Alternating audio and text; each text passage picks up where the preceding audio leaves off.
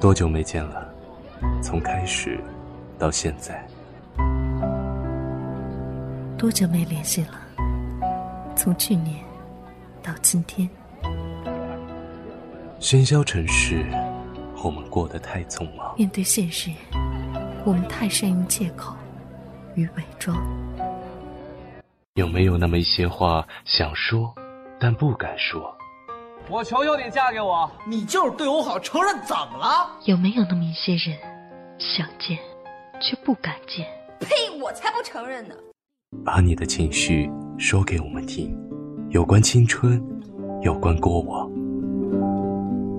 把你的故事说给我们听，有关父母，有关爱人，有关你的一切。这里是想把我。说给你听。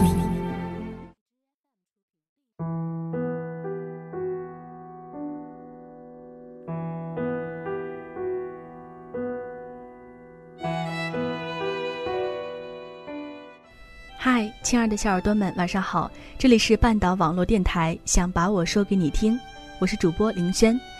每一年的六月都会有高考与散场、毕业与分手，相同的时段里，总会有异样的故事上演。同样的地点是不同的人群在陪伴。那么今天林轩想跟大家分享的是一篇听众投稿。其实呢，在去年的时候，这位耳朵就有意向要把这段故事分享给我们，但是由于种种原因，最后不了了之。时隔一年之后，我们终于收到了他的故事。他想让我们做成节目，作为他对六月的一个纪念。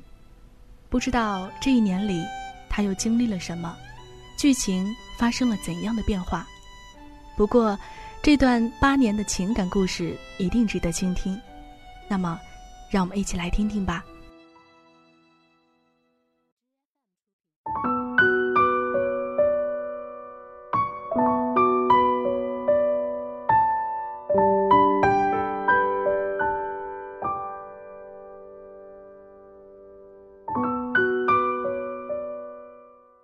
现在是二零一六年六月八日下午六点，三年前的此刻，我已经卸下高考的包袱奔向你。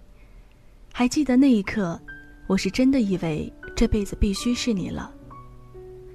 我是 L，跟他携手走过了八年时光，跟他一起经历了目前为止人生中的所有大事儿，中考、高考，那个时候真的以为接下来的生活就剩下携手最爱的他。去最爱的城市，过相依为命的生活。我们都是新疆人，估分出来我稳上北京重本，而他的分数挂在新疆的重本和内地的二本之间，尴尬至极。他家人都坚持让他留在新疆上最好的大学。正常的剧情应该是我们因为距离而分开，但事实是，他毅然篡改志愿，选择了北京及周边城市的二本。结果正如愿，我去了北京，他在离我一小时车程的城市上了二本，和我一样的专业。我们确实很幸运，高考并没有将我们分开，所以将来也不会有任何事儿能将我们分开了吧。我跟他是初一的某个下午在一起的，跟现在的情侣不一样，懵懂的我们根本没有记住纪念日的经验。以至于记不清到底是哪一天，不记得哪一天我喜欢上了他，只记得那是一个下了晚自习的夜晚，走到供电局的门口遇见他，他在跟好几个好友打闹的瞬间印象至深。不记得是哪一天他给我写了情书，只记得那是一个还在闹着甲流、教室里煮着一锅醋的下午。不记得他第一次吻我是在哪一天。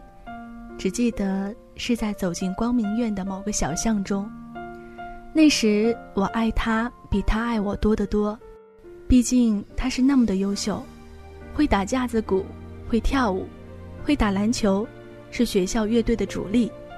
每次大型活动，我坐在下面看着大家迷恋他的眼神，我都不由得暗自骄傲。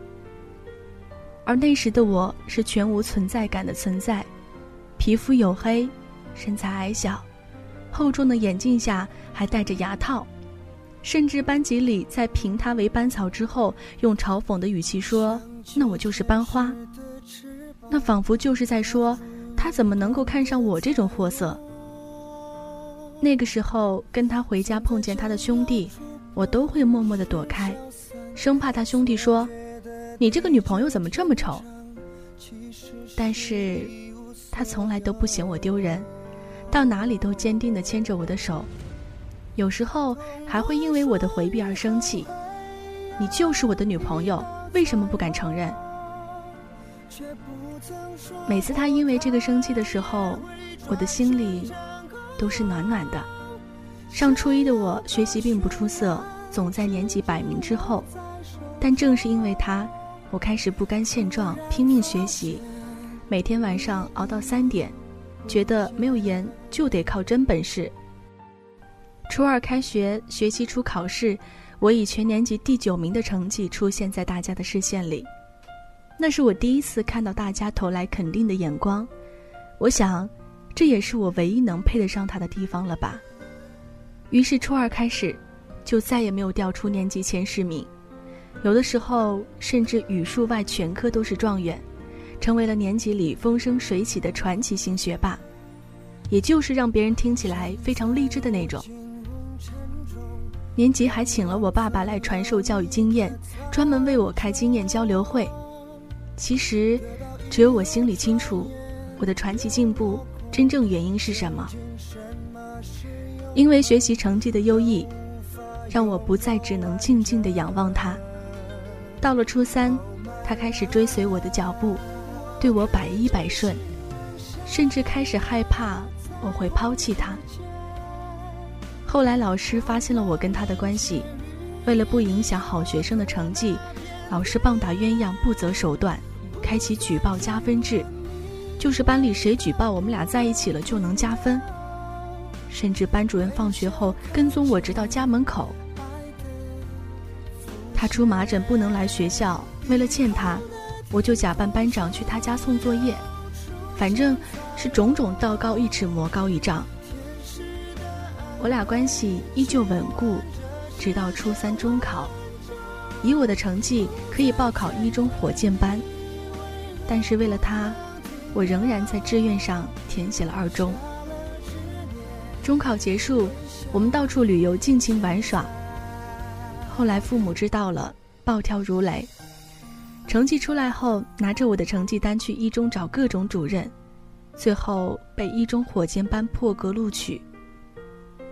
我清楚的记得，得知这个消息的那天晚上，倾盆大雨，我和他在广场吵得惊天地泣鬼神。他觉得是我欺骗了他，怎么也不肯相信我的志愿单上真的写的是二中。加之中考毕业，我摘掉牙套，换了时尚的眼镜，也学会了化淡妆，学习优异。也神奇的在三年时间里，从一米五八的个子长到了一米七。他不再显得那么男神，也有几个男生开始追求我。可能是因为不自信，他选择和我分手。高中不同校，就这样形式的分了手，联系并没有因此结束。我们各自找了新的男女朋友，但都是为了气对方。他还是那么阳光帅气，追求者众多，几乎是一个月换一任的来刺激我。有的时候甚至领到一中去，我也不示弱。在一中这个陌生的环境，我是全新的自我，没有人知道我曾经卑微到尘埃，也是有着三三两两的追求者。我也会故意发合照到网上让他吃醋。即使这样，每年的六月二十二。也就是中考的日子，我们都会发一条缅怀的 QQ 动态。没有人看得懂，但是我和他都明白，那代表着什么。高三那年过年，他终于还是没有忍住，托人约我去了一家叫新城市的咖啡馆。说来也神奇，几乎两年多没有面对面说话的我们，通过交谈三分钟就找回了原来的熟悉感。我们亲吻拥抱，提着白酒看冰灯，抽着烟滑雪上摩托，那天已经很晚了，但是市政府对面依旧灯火通明。我觉得，两年来我从来没有像那晚一样释怀过。于是那天，我们决定复合。回到家，我翻箱倒柜，找出初三复习期间他写给我的几乎每一封的鼓励信，还有初中三年他帮我抄了厚厚一本的家庭作业本，托朋友到二中送给了他。即使高考已开始百日冲刺，他还是坚持每天从二中打的来一中接我放学，每周六就找咖啡厅在一起写作业，每周六就找咖啡厅在一起写作业。要我给他讲物理题。这么小一座城市，几乎每一个咖啡馆都有过我们的身影。高考前期的音乐节，各学校开始进行文化交流，他和他的乐队跑来一中。一首《新不了情》让台下的我情绪失控。这份深情难舍难了，从拥有天荒地老，已不见你。暮暮与朝朝，回忆过去，痛苦的相思忘不了。爱一个人，如何厮守到老，字字入我心。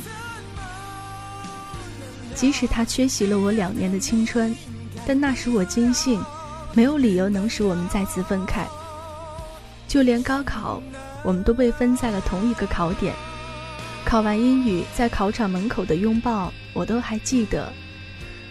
他缺席了两年，却从不缺席我人生中重要的时刻。我们都是共同经历、共同走过的。高考后，我们继续背上行囊，各种旅行。我就是喜欢跟着喜欢的人，看遍所有的风景。高考后的一次初中同学聚会，我们牵手走进包厢，大多数同学，包括各科老师，已经认不出当年那个黑矮黑矮的我。一番自我介绍之后，他们惊讶于我的变化，更惊讶于我仍然跟他在一起。大家纷纷表示祝福。那一天，我不再是初中同学面前抬不起头的自卑小丑，跟他站在一起，郎才女貌。那时候，我以为我们会永远成为别人眼中最般配的一对。原来生。还能再度拥抱爱一个人。来到大学两年，我们每周都黏腻在一起，没有家长老师的严格管教，我们随心所欲，一起逛街，买情侣装、情侣鞋，照很多很多照片，洗出来贴在一睁眼就能看见的位置，到处旅行，走过更多的城市。甚至我和他的导员都祝福看好着我们。没有人不知晓我们的故事，一对模范夫妻，一样的口味儿，一样的说话语气，一样的作息习惯。他常说，虽然他为我放弃了新疆一本的机会，但他会努力考进我们学校我们专业的研究生，继续一起奋斗。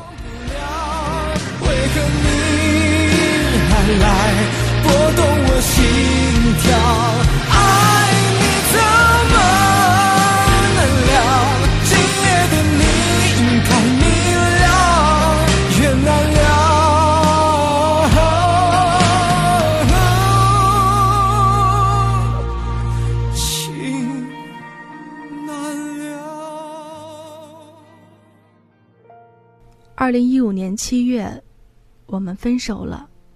依旧是平时的小打小闹，但这一次，他不再哭着跪地求我原谅。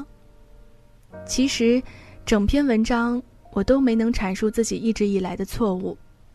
恃宠而骄，生气的时候甚至会动手打他，冷战从未输过，过分到我们所有的朋友，甚至是我的室友，都站在他那一边，说我活该。又是一年六月，又是分手两年，我不再奢求他还能主动找我求我复合。我们也都有了各自的新生活，我们也都有了各自的新生活。今天翻微博，看到一条说：“被人珍惜的时候，请你别装逼。”实在精辟，直戳我心。点开他的微博，他仍在备考研究生的奋斗中，朝九晚五。不知他的目标是否还是考来北京？有可能是考去他现任女朋友那里吧。无论怎样，我祝福他，像那首歌，曾经拥有天荒地老，已不见你，暮暮与朝朝，但愿来生还能再度拥抱。我微信总爱换名字换头像，以至于妈妈总是记不住我是哪一个。前两天，妈妈问我怎么把它删了，我说没有啊。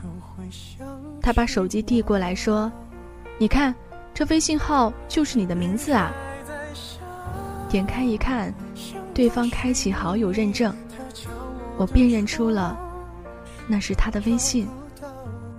一个微信账号名称一辈子只能修改一次，这个规定太不人性化了吧？我在心里默默的笑着嘲讽。你仔细听啊，是我的思念，滴滴答答，滴入你的心，告诉你我在想你。以上就是本期想把我说给你听的全部内容了。主播林轩代表策划默默，感谢您的收听，下期节目我们再见。